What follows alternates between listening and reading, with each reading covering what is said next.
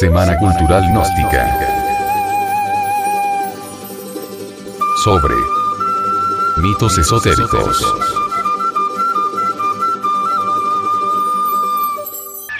El mito del tigre en las culturas indoamericanas. Dice un mito cogí. Un día, al comienzo del tiempo, el sol le dio al jaguar sus elementos.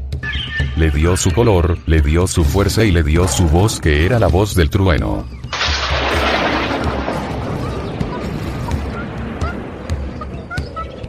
Mirando a los hombres, eligió a uno y le dijo, Tú tendrás el mismo poder del jaguar, la misma fuerza y la misma voz.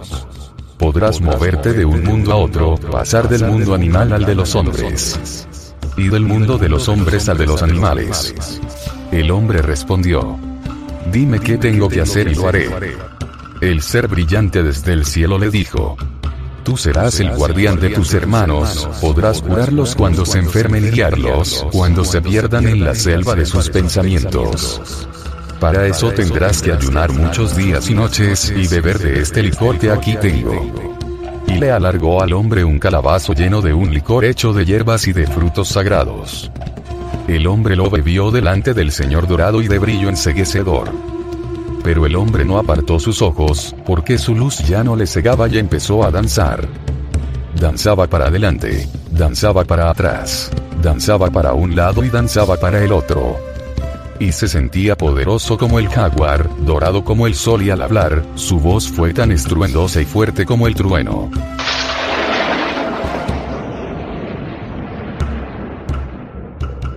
Está bien señor, dijo el hombre, ahora enséñame cómo tengo que hacer para ir de un mundo a otro. El sol desde el cielo le dijo, ya sabes hacerlo, no necesitas más ayuda.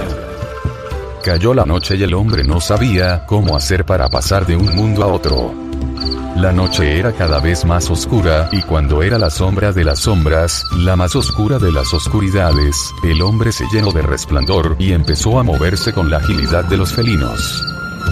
Era un bello jaguar amarillo, con manchas negras, musculoso y rápido. Con sus ojos atravesaba la oscuridad y podía ver lo que ningún hombre puede ver en las noches oscuras. Se trepó por las ramas de un árbol y vio la selva espesa. Estirándose, lanzó un largo alarido, un grito que cruzó la noche como si tronara.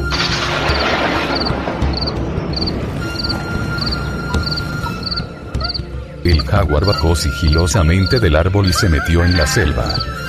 Llegó al poblado donde ya vivían otros hombres con sus mujeres. Al verlo, se llenaron de terror y fueron a buscar sus armas. Entonces el jaguar les habló y los hombres espantados dudaban de lo que el jaguar les decía. No tengan miedo que yo vengo a cuidarlos. Los hombres se reunieron y después de una conversación muy animada, decidieron aceptarlo y le hicieron un lugar especial para él. El jaguar entró allí. Los hombres se fueron a dormir y cuando despertaron y vinieron a ver al jaguar que había venido en la noche, encontraron a un hombre sabio que les dijo, No tengan miedo. Yo soy el jaguar que ha venido a cuidarlos. Soy su chamán. Soy el mismo que vieron anoche. Desde entonces, donde hay un grupo de personas, hay siempre uno que sabe convertirse en jaguar. Que los cuida y los ilumina cuando se pierden en la selva de sus pensamientos. En la Amazonía colombiana, venezolana, brasileña, ecuatoriana, entre las numerosas tribus indígenas que pueblan esas espesas selvas, se rinde culto especial al jaguar.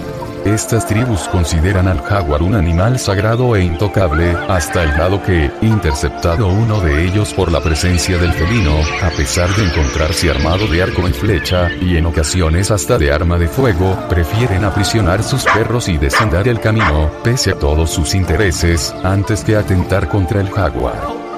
Ninguno de ellos se atreverá jamás a matar un jaguar el jaguar humanizado se convierte en una realidad concreta en toda Indoamérica. Es así convertido en hombre como lo encontramos en Teotihuacán. Levantando sus heroicos brazos en un gesto litúrgico o con esa marcha felina que le caracteriza. En el Perú encontramos el felino moche con sus plumas bastones.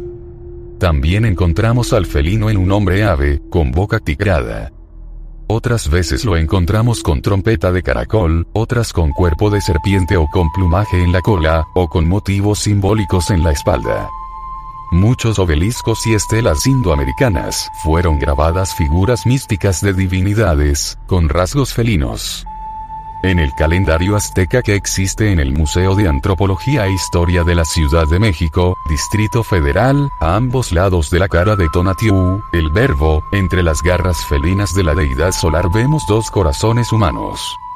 Estos corazones entre garras felinas simbolizan la desintegración o eliminación del yo psicológico pluralizado transformado en Jaguar Quetzalcoatl, el Cristo mexicano, dice la doctrina crística de Anahuac, sube o asciende desgarrando el corazón de quien lo despierta, hasta aniquilar en él todas las ilusiones de la personalidad, todo apego por las cosas que lo atan a la tierra. Así como en el cristianismo el cordero simboliza la mansedumbre del Cristo y la paloma blanca, la inteligencia del Espíritu Santo, así en los misterios indoamericanos el jaguar es el símbolo de la sagacidad y de la fiereza que debe poseer el iniciado para aniquilar el ego animal, conjunto de errores psicológicos como la ira, el orgullo, la pereza, la gula, la envidia, la codicia, la lujuria, etcétera, etcétera, para que resplandezca en el hombre real el Padre que está en secreto. El tigre es algo grandioso, extraordinario, y esto lo saben los caballeros tigres, esos jaguares de la sabiduría íntima, que cual auténticos felinos de la psicología revolucionaria, se han lanzado contra sí mismos, contra sus propios defectos psicológicos. En modo alguno sería posible extirpar nuestros agregados psíquicos, esos íntimos defectos que en su conjunto constituyen al yo, sin el auxilio de esa partícula divina o mónada interior recordada por el hacha, signo del rayo que el hombre tigre asume con entera claridad. Las garras felinas de Quetzalcoatl, nuestro íntimo, hacen presa del corazón humano para libertarnos de los cuatro cuerpos protoplasmáticos lunares y llevarnos a la dicha inefable de la unidad con Dios, fabricando los cuerpos existenciales del ser, que San Pablo llamó los cuerpos celestiales. En el cristianismo primitivo, este símbolo es la lanza de Longius, que hiere el corazón humano y este sangra dolorosamente por el arrepentimiento. Se necesita de la más perfecta santidad para que el hombre recobre su heredad perdida. Por eso el venerable maestro Samael Aunueor, dice, a las realizaciones cósmicas se llega por el camino del corazón, no por el camino del intelecto. Otra representación felina forma el remate de un bastón encontrado en la región del Sinú. Se dice haber encontrado en la región del Quindío el entierro de un personaje cuyos dedos estaban cubiertos con garras de jaguar, hechas de oro.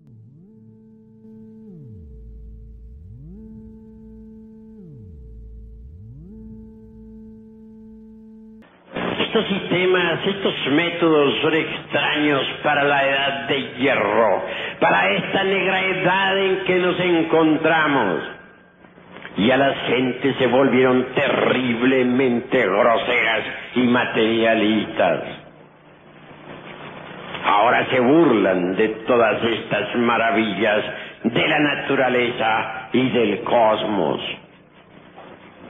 Ya no se ven en las plazas públicas las danzas de los niños, danzas como las que ahora hemos visto ya no danzan en Turquía, por ejemplo, los derviches en las plazas públicas. Ni siquiera el uso del fe les es permitido. Todas las bellezas de una humanidad inocente y pura se han perdido. Las viejas pirámides de Egipto han quedado abandonadas y los supercivilizados de Inglaterra y Francia se burlan de los antiguos monolitos.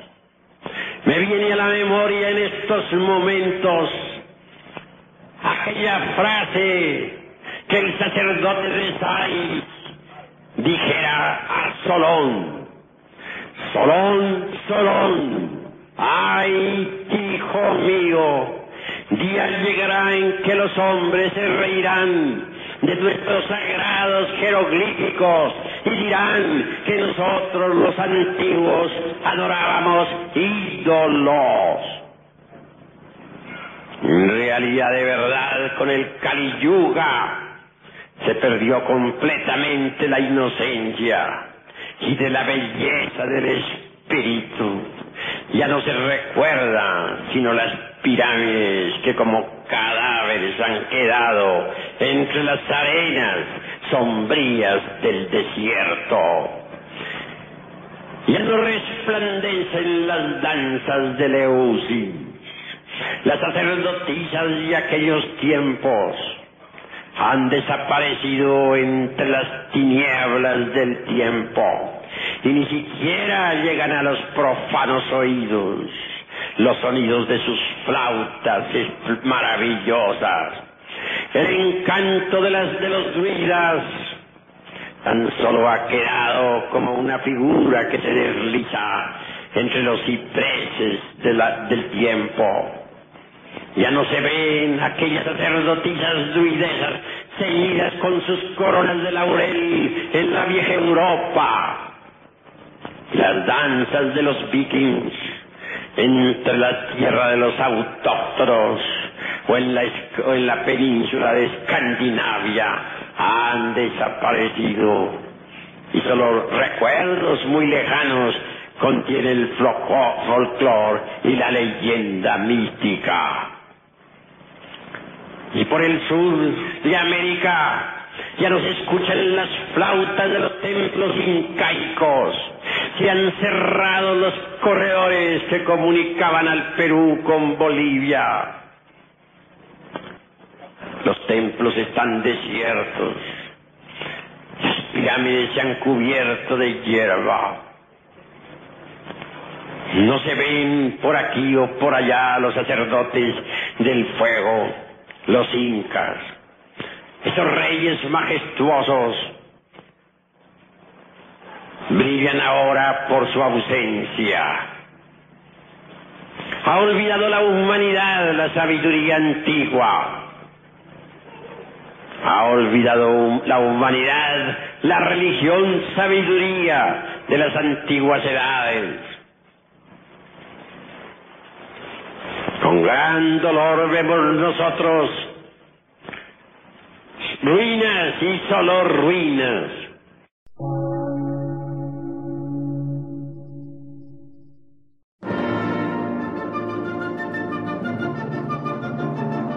Emisora, gnóstica, transmundial. Por una nueva civilización y una nueva cultura, sobre la faz de la Tierra.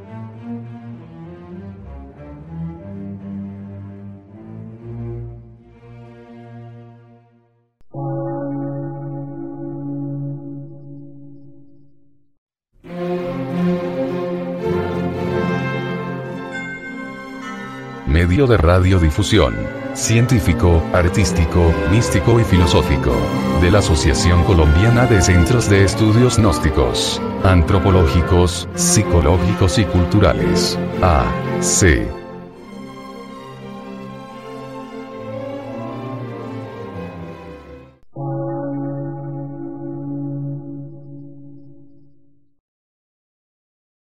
Lectura en movimiento. Difusión sin fronteras.